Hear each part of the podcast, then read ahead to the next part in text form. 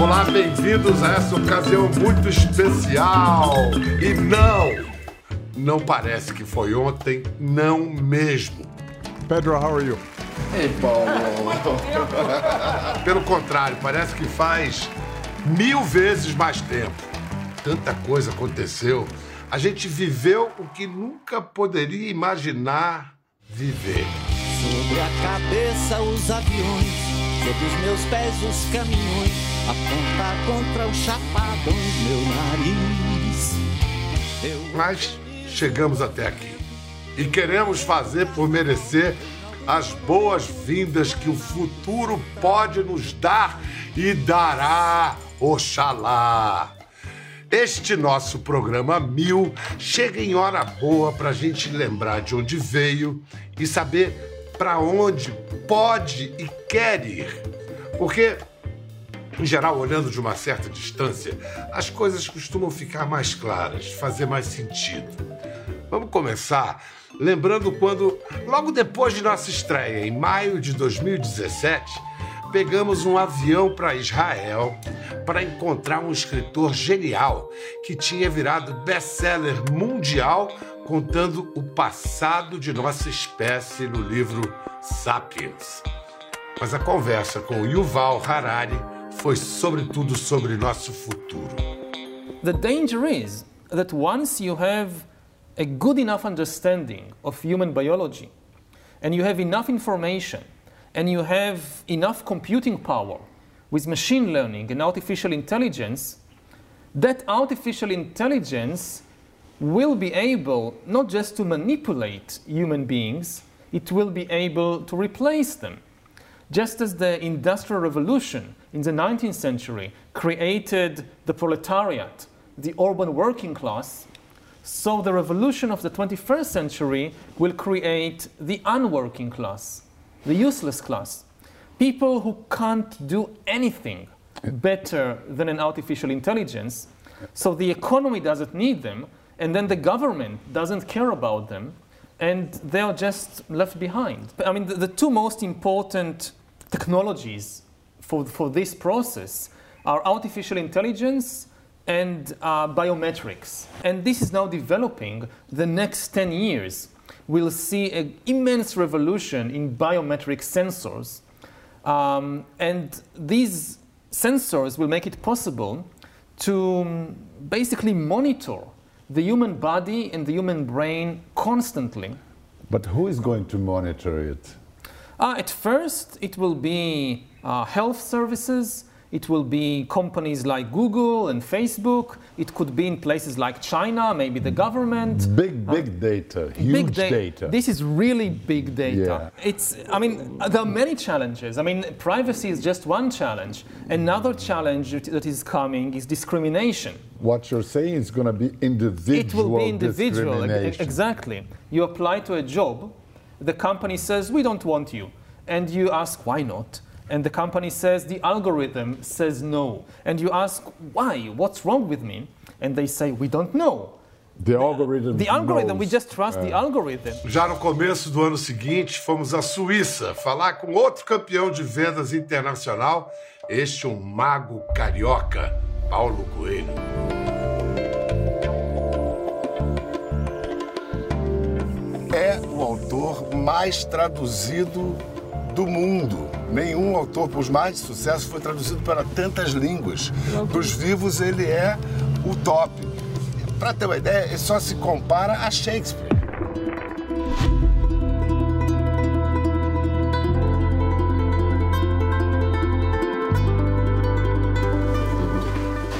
Ei, Paulo. Não há como negar, a tua vida é extraordinária, não é só a sua obra. A, a sua vida, as pessoas não, não acreditam, não é possível. É, é ficção. Vai ver. A, a sua realidade é mais louca que a sua ficção. Eu nasci, eu nasci há 10 mil anos atrás. E não tem nada nesse mundo O desejo desse livro foi guardar um retrato, dar seu testemunho daquele tempo. Não só, não só. O desejo desse- de escrever esse livro foi dar um testemunho sobre esse tempo e contrapor esse testemunho ao tempo que nós estamos vivendo. Entende? Que é um tempo de fundamentalismo completo, sabe, de radicalismo total, sabe, como as pessoas só entendessem que o mundo é possível se elas estiverem em combate. Então parece que agora, com essa coisa horrorosa chamada anonimato, onde você pode se esconder e falar qualquer barbaridade que você queira, Atrás de um avatar da internet. atrás do avatar, né? as pessoas fizeram esse ódio que estava, sei lá, lá embaixo, né? em algum lugar, fizeram esse ódio subir e ficar visível. Né? Então eu disse, isso não pode ser. Não pode ser porque a gente está alimentando a alma do mundo, a gente está alimentando esse, esse mundo agora com ódio, puro ódio. E isso terá consequências. Você nunca passa mais de dois anos sem lançar um livro novo, né? Por que, que eu escrevo? Porque eu não consigo viver sem escrever. Se você me perguntasse uma lista das minhas prioridades na vida, Vamos lá, te pergunto. pergunte. Uma lista das suas prioridades na vida. No número um, a coisa que me dá mais prazer é trabalhar. Eu quero trabalhar até o último dia da minha vida. Pedro, desculpe, seis horas, a Cristiane foi lá e me fez um sinal. Eu, a gente sempre erra vocês seis horas.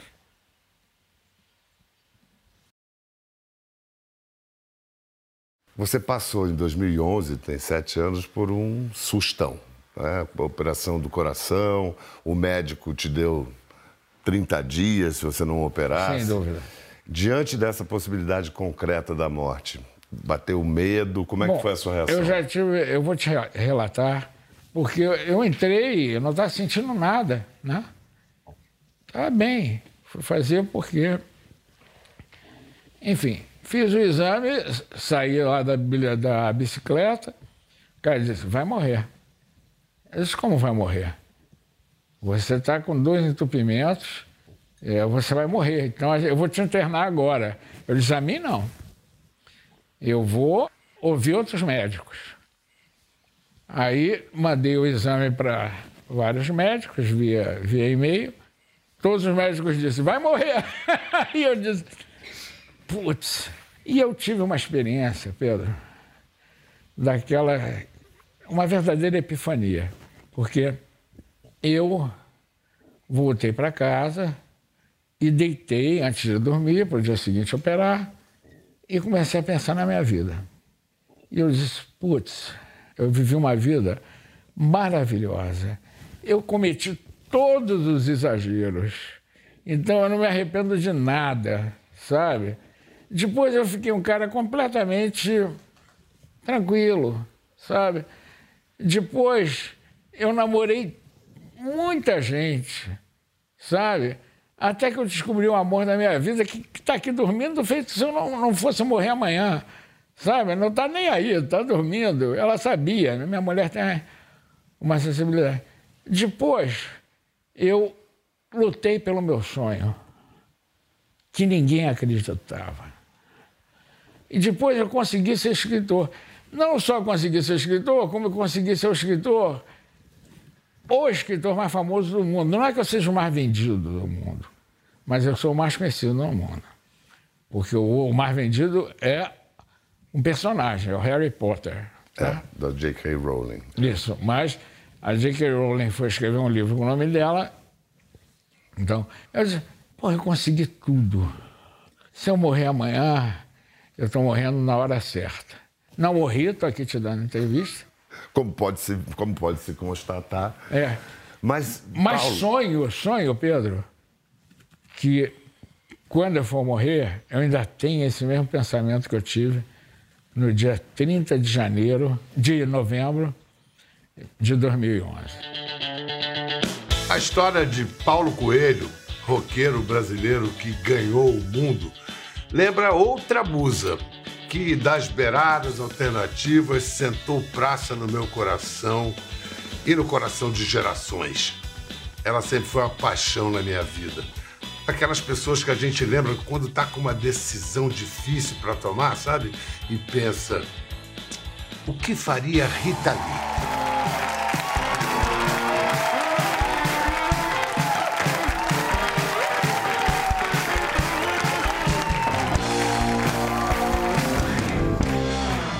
Seguinte, Rita Lee tem um canal de comunicação com o povo brasileiro. É só ela que tem. É a cantora que mais vendeu discos de longe no Brasil. 55 milhões de discos. E bastou lançar a sua autobiografia para virar um mega best-seller. Em quatro meses vendeu mais de 200 mil exemplares, 205 mil exemplares, o que significa 70 vezes a tiragem média de um livro no Brasil. Que coisa. Eu achei que ninguém fosse ler esse livro, Bianca. Uma característica do livro, e sua, o livro é de uma honestidade brutal. Ai, que bom que você achou isso. Brutal. Você não poupa a ninguém, nem a, a começar por você. Você não, não se poupa. Eu me esculacho pra chuchu. Mas é uma estratégia, sabe, de sair do drama. Por exemplo, na sétima página de texto sobre o enganoso título de Desvirginando, você narra uma violência sexual que sofreu que você tinha o quê? 5, 6 anos de idade? Foi, foi. Foi. Até então eu estava. Eu, eu fiquei 65 anos com essa imagem, uma sombra, uma coisa pesada na minha vida. Aí eu comecei a escrever e exorcizou, sabe? Parece que colocar em palavras a coisa ficou leve. Peraí, foi sofrido? Foi sofrido, mas deixa eu ver o que, que eu me lembro da coisa.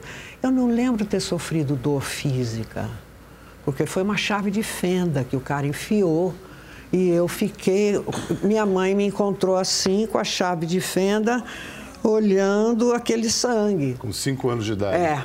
Não, e você diz o seguinte, que a partir daí, Las Mujeres, do Harém, né? Las Mujeres. É, do- sim, era o Harém. Charles e suas mulheres passaram a revelar... Ah, que a- bonitinho, você leu? é? É, eu, li e estou relendo.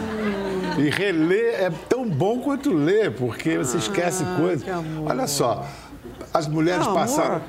É um amor. Mas, quer saber, é amor para chuchu mesmo. Você, posso fazer pergunta? Por favor. Então, assim, quando você estava no BBB, você.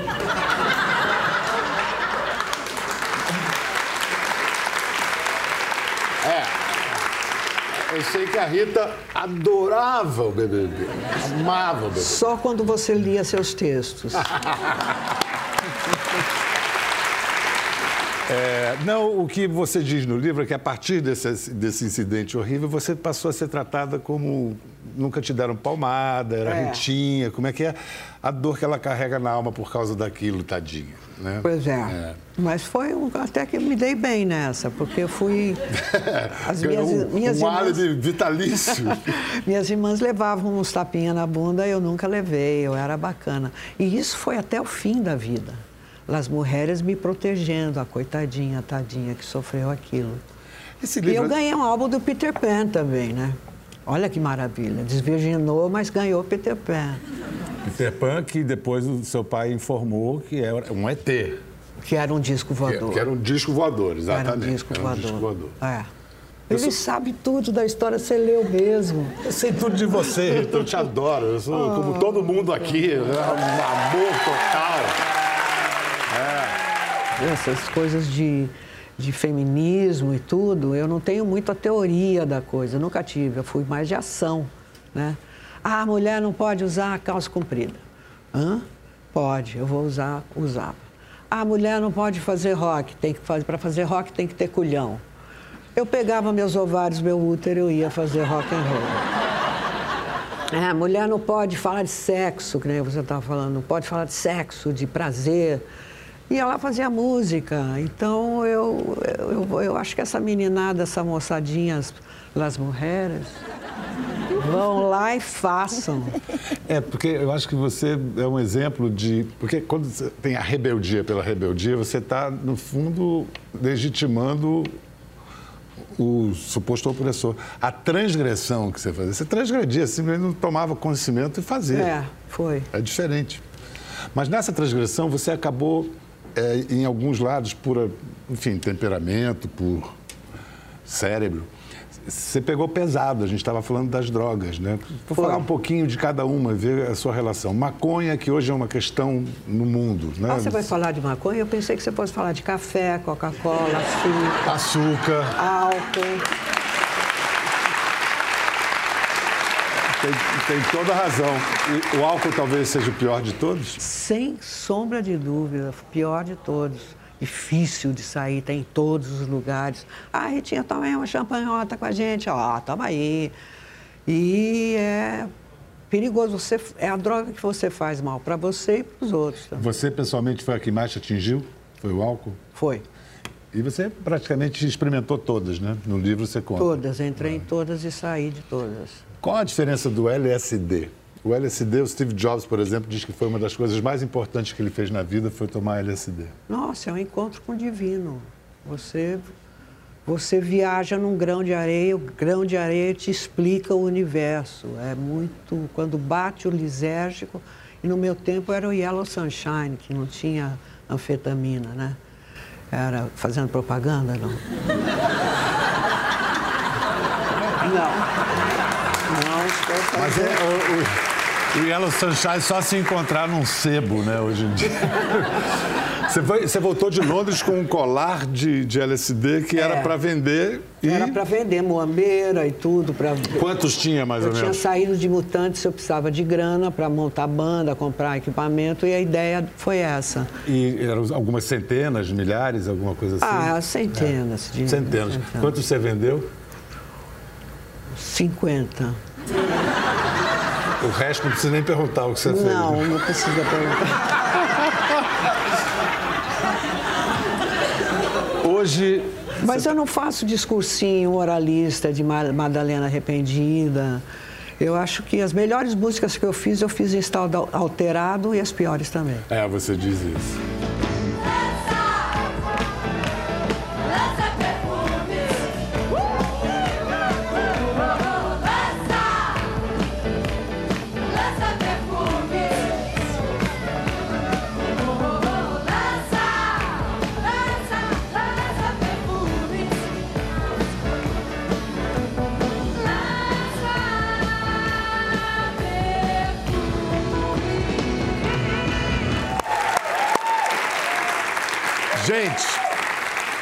Enquanto é, você estava. Todo mundo né, começou a querer dançar, lança perfume, assim, a mágica se instala imediatamente. Aí eu comentei com a Rita, o que, que ela me respondeu? O que você me respondeu? O que, que eu respondi? Você disse, eu sou o Mickey Mouse brasileiro.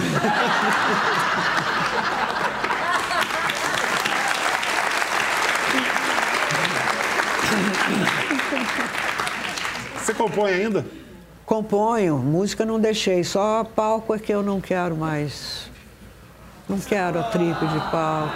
Não, não dá, não dá. Uma veinha no palco de bengalinha. Inspiração é rotina? É você ter a prática de. Tem uma, o santo baixa em diversa, de diversas maneiras. Eu baixa em sonho muito. Eu sonho muito, eu gosto de sonhar muito. A atividade física que eu mais gosto é dormir. O que, que você sonhou essa noite passada? Você lembra? Ai, os sonhos eróticos.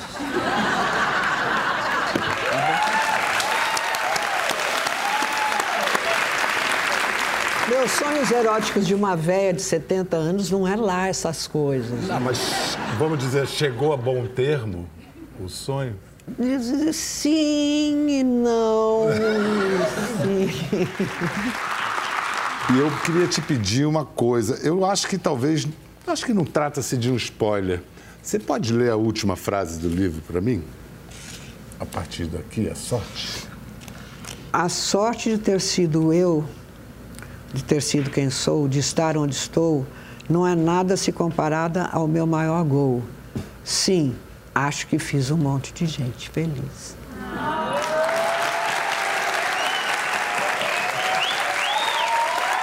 Fez ou não fez? De Santa Rita, de Sampa a Santo Amaro da Purificação, de deusa em deusa, de xodó em xodó. Que delícia flertar e prosear com minha rainha Maria Bethânia. Eu me rendo, muito amor.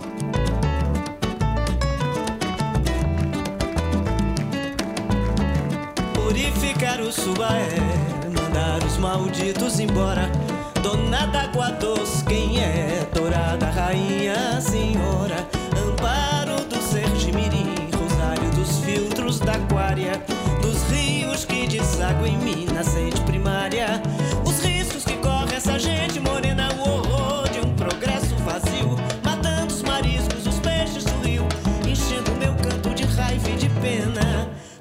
Purificar o subaé, mandar os malditos embora. Dona d'água doce, quem é? Dourada rainha, senhora. Amparo do Sérgio Mirim, rosário dos filtros da aquária. Dos rios que deságua em mim, nascente primária. Riscos que corre essa gente morena, o horror de um progresso vazio. Matando os mariscos, Purificar o subaé. Purificar o subaé. Purificar o subaé.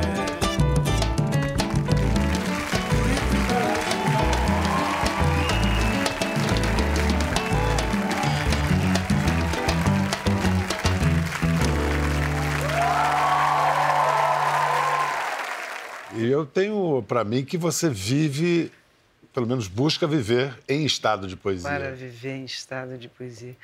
É, eu, eu gosto da poesia. O que eu.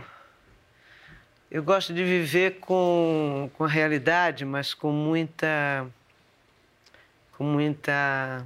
Não é fantasia, mas. Algum delírio. Porque só a realidade, é, para mim, é insuportável.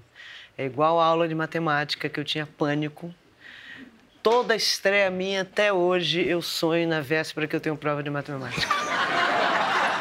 Mas isso é. Você pode Batata. escrever.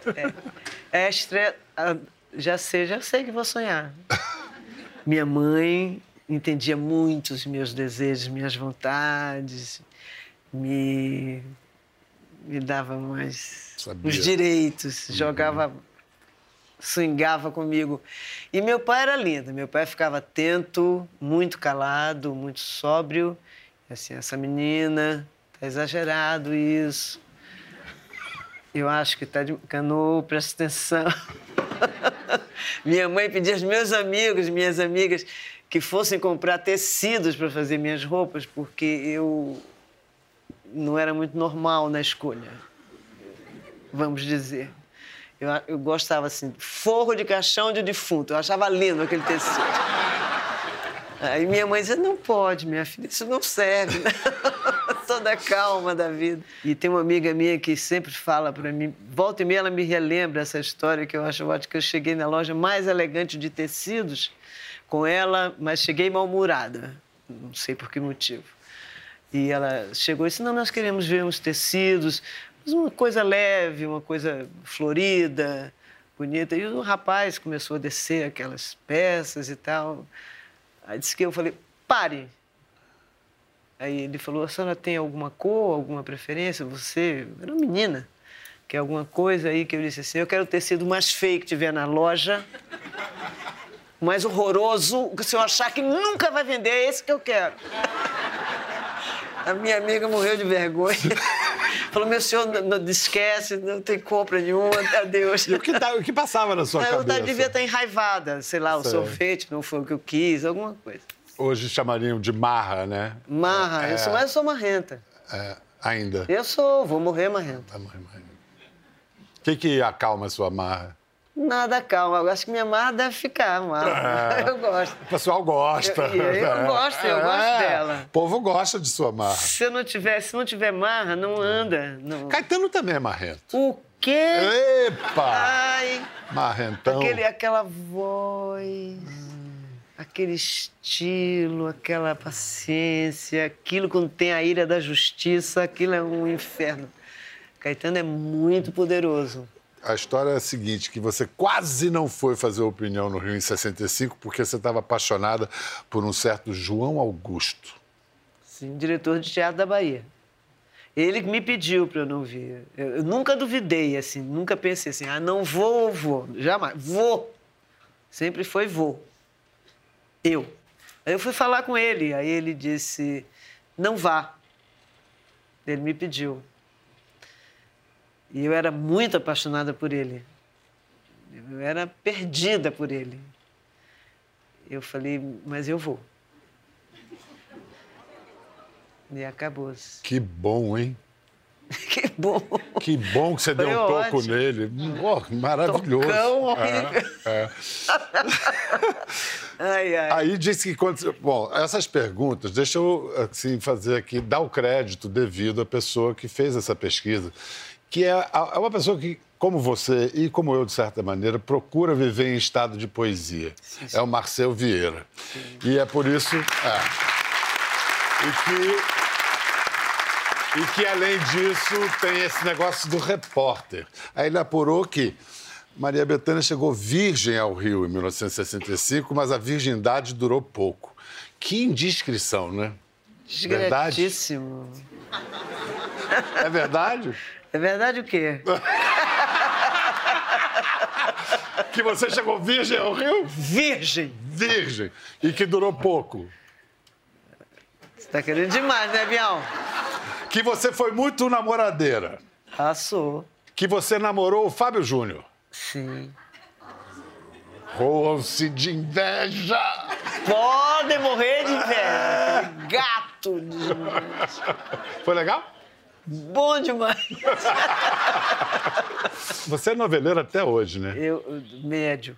Médio. É. Mas você adorava ver as cenas da Dines Fati, sua amiga, de camisola preta nas novelas dos anos 70. Por que as camisolas e Dines Fati, meu Deus do céu? Eu adorava ver a novela. Aquelas cenas apaixonantes, era tudo verde, meio verde nos cenários. Agora era cada colada daqueles dois, né? né? Nossa! Colada é beijo, você sabe. Colada é beijo. Beijo É, na boca. É, é. Nada de técnico, não. Não, beijo. Chupão. Sonho, colada. Colada. Colada é mais bonito que chupão, né? Chupão eu acho feio. Mas é gostoso. Tá, hein? tá danado, rapaz. Diz que só você corta os seus próprios cabelos. Só. Mas Aparo, né? Cortar não corta, aparo.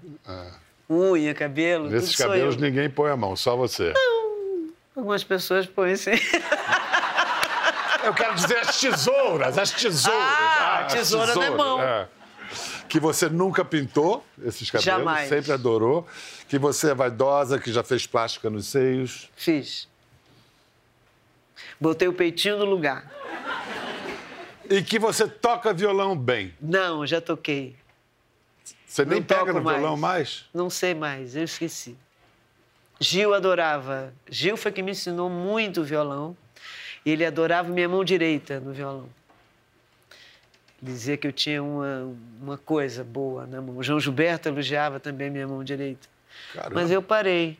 Dois violonistas extraordinários. Não, mas é porque eu gosto de cantora, de cantar. Se eu for pegar o violão. Olha como é que fica você cantando com violão. Ai, minha Nossa Senhora da Purificação, isso é eu não saber como te contar que o amor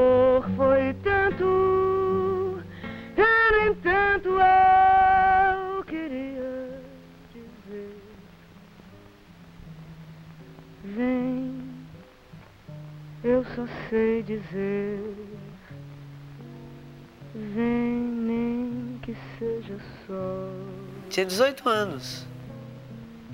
para dizer. Você foi se tornando cada vez mais religiosa com o passar dos anos? Ah, certamente. Certamente. né? Certamente. Certamente. Eu nunca fui de pouca fé. Mas a minha fé acresce toda hora, todo dia, todo acontecimento. Eu me vejo em lugares como aqui, eu, eu não faço televisão, não, não faço essas coisas, estou aqui e você me mostrando essas, essas memórias e essas imagens, tudo tão forte para mim. Talvez eu precisasse hoje vê-las, pensar nessa energia, nessa força e nessa alegria, porque como conversamos, Bia Lessa e eu, felicidade, felicidade, felicidade, não há. Existe alegria e coragem, que eu acho que é bonito. Viu, Boal? É, é, Boal é ótimo. Boal, Bial. pô, quem me dera. Quem, me dera, também. Quem me dera. Um pouquinho de Boal. É. Bial, é... Eu tô com o Boal tanto na minha cabeça ultimamente. Que, gente, é, dirigiu Meu Opinião, diretor da opinião, primeiro, grande diretor do Teatro de Arena de São Paulo, Augusto Boal. Augusto Boal. É, meu primeiro amor. Você não Opa. queria saber? Você viu? Marcel, contou! Contou, Marcel! É, tá vendo? Betânia, muitíssimo Eu obrigado. que agradeço, meu bem. Muito, muito, muito obrigado. Obrigada, Bial. Maravilhoso. Obrigada, senhores. Muito, muito, muito, muito, muito obrigada. Bravos todos.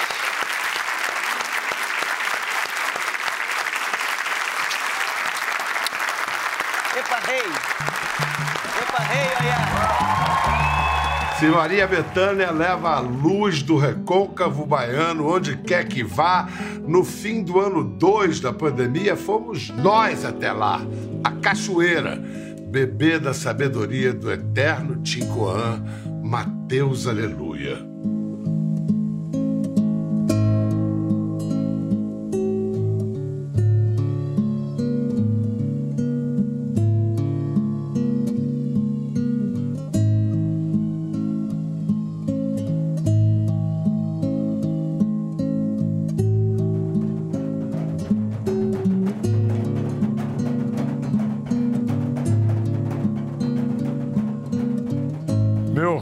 Estar aqui só se compara ao tamanho da reverência que faço por estar aqui. Eu estou no terreiro da Roça do Ventura, que está aqui há 250 anos, zelando pelo astral do Brasil, e que fica na Vila de Nossa Senhora do Rosário do Porto da Cachoeira do Paraguaçu. Cachoeira, no recôncavo baiano. Nessa cidade linda, afro-barroca, ela ganha forma humana, encarnada num artista, compositor e cantor, um homem sábio, uma espécie de sacerdote da afro-brasilidade que há de nos redimir. Ele ensina: antes de tudo era o som, a música, depois é que veio o verbo, porque o homem precisou comunicar a emoção que estava sentindo. Viva, viva, viva Mateus Aleluia. Tem diferença entre música sagrada, música sacra e música secular, como chamam alguns religiosos? A música sacra é uma música que você dá ela, pronto, uma direção que te religa. né? A música secular, tem muita música secular que não é sacra, apenas porque ela foi composta dentro de um padrão de composição que te leva à meditação. E ela acaba sendo sacra. Assim como muitas músicas profanas, que se você fizer, fazer- fizer um arranjo para ela dentro de uma construção harmônica e dentro de uma melodia também, fazer, fizer uma adaptação, ela se torna uma música sacra. Você vai pegar uma música, por exemplo, de Lupicínio Rodrigues, né? Para mim, aquela música do Lupicínio é uma música sacra. Felicidade foi embora e a saudade no meu peito. Conhece, né? Claro. E da morte. É por isso que eu, Eu gosto lá de fora. Isso para mim é uma música sacra. Tem dia que eu estou sozinho assim, meu Deus. Valei-me, Lupicínio. Valei-me, Lupicínio. Você está feliz, Matheus, aí com 2022 vai chegar? Olha, o que é que eu posso te falar com relação a feliz? Você tem que fazer tudo para sempre estar feliz. Mesmo no momento de maior tribulação, no momento que você não gostaria que aquilo estivesse acontecendo, procure saber que seja bom ou mal, vai passar. E enquanto a gente estiver aqui nessa forma de vida, nesse estágio, a gente tem a obrigação de passar para o outro momentos de felicidade. Nem que seja se zangando com ela, depois a pessoa se lembra, nossa, a zanga fica feliz também. Nem que seja passando uma palavra de aconchego, é, vai ficar feliz. Mas que seja sempre pensando no melhor. Mesmo que, pronto, aquilo que você passou pensando que era o melhor não fosse. Mas a intenção foi, entendeu? Você tem sempre que botar na cabeça temos sempre que chorando ou rindo, nós vencemos a dor. Esse é o nosso papel na vida.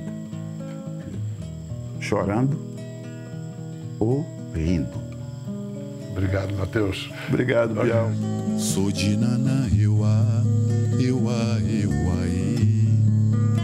Sou de Nanã, Euá, Euaí. Sou de Nanã, Euá, Euaí. Sou de Nanã,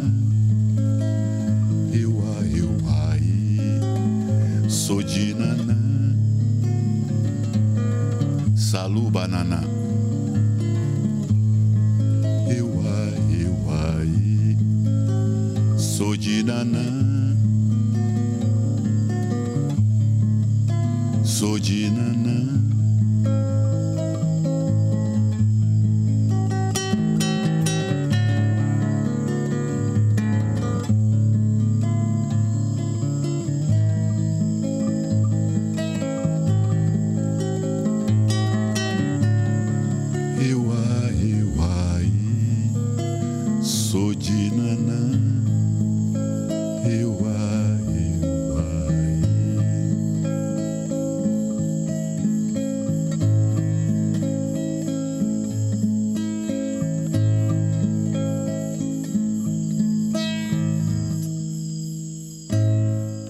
Pandemia, acabamos por realizar um sonho particular: conversar com o ex-presidente americano Barack Obama.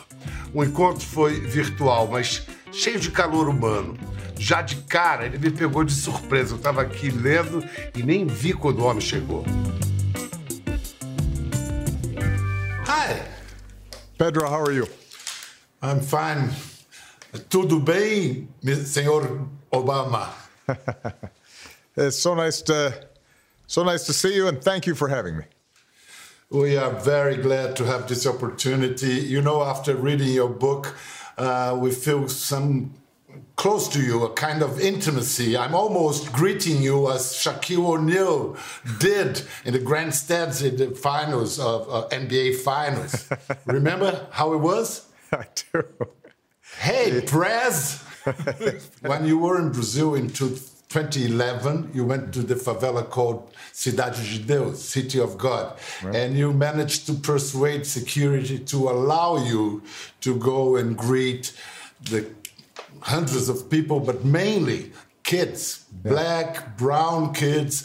Uh, and so when I was in the favela, I, I very much uh, felt a kinship and an understanding of many of those children that I saw because they reminded me of children in Chicago, my hometown, uh, or in Washington, D.C., where uh, I'm speaking uh, from now.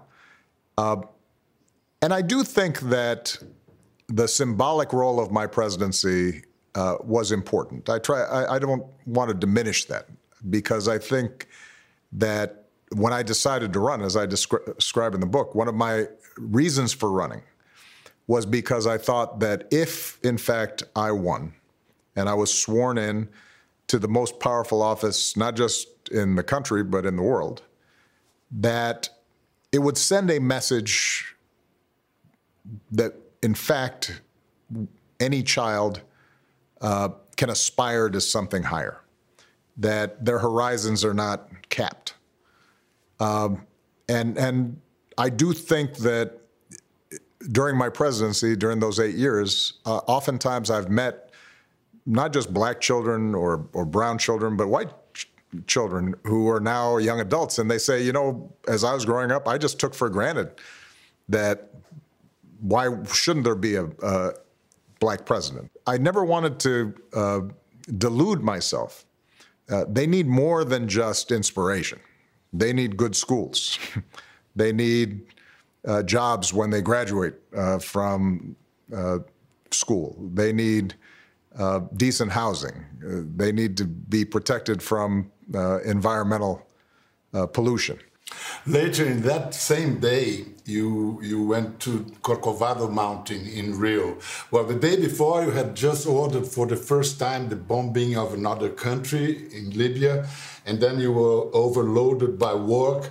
During dinner with your family, you felt that your daughters were growing and growing away from you. Right. Then, facing the huge statue of Christ the Redeemer, your girls flanked you Sasha grabbed your arm, your hand. Malia uh, passed, slipped an arm around your waist, and that what what happened? Well, uh, uh, then Sasha said, uh, uh, "Should we pray?" because you know, uh, as you know, when you, especially at night, when you are standing beneath that landmark, uh, it is powerful. And at the time, by the way, there was fog that had come in, and we weren't sure we were going to drive up. So suddenly the mist is parting, and there you have you know this giant uh, figure of uh, Christ uh, standing before you, glistening white with the beams on And You know the girls they were very impressed, so they said uh, uh, maybe we should pray. I said yes, let, let's go ahead and pray. And uh, you know as I say, you know part of my prayer was you know that my daughters know how much I love them, and and that our closeness even if as they grow up, you know, naturally they grow uh, a little bit away from you, that they will always feel that love from their father. And the other prayer I was saying at the time was we were in the middle of a, a Libya uh, operation that was risky, uh, and uh, I was just praying that nothing uh, went wrong there uh, either. And uh, eh, by the way, there, there's a photograph uh, in in uh, the book that shows a, us as we are leaving or, or as we're ascending the steps uh, to uh, to see the uh, Christ the Redeemer, and uh, it's one of my favorite pictures. It still hangs in my house. Yeah, and uh, picture. yeah, and it, Não deixa de contar pra gente o que você gostaria de ver de novo. Aí a gente prepara assim aquele pacote para todo mundo saborear, praticar o doce esporte da memória, da boa nostalgia. Então agora vamos lembrar mais um pouco do papo com o mais internacional dos presidentes americanos, Barack Obama. Agora a gente vai incluir na conversa uma pessoa que acompanhou todos os passos de Barack Obama durante quatro anos, os quatro anos do segundo mandato em Washington, a editora executiva do jornal O Globo, Flávia Barbosa.